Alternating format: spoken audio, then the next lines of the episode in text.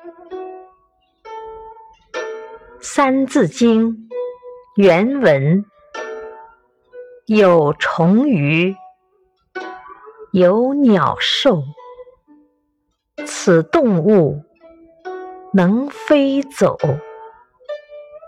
译文：虫、鱼、鸟、兽属于动物，这些动物有的在天空中飞。有的在陆地上走，有的在水里游。点评：无论大自然中的植物还是动物，都是人类永恒的财产。我们要爱护周围的环境，保护好我们生存的环境。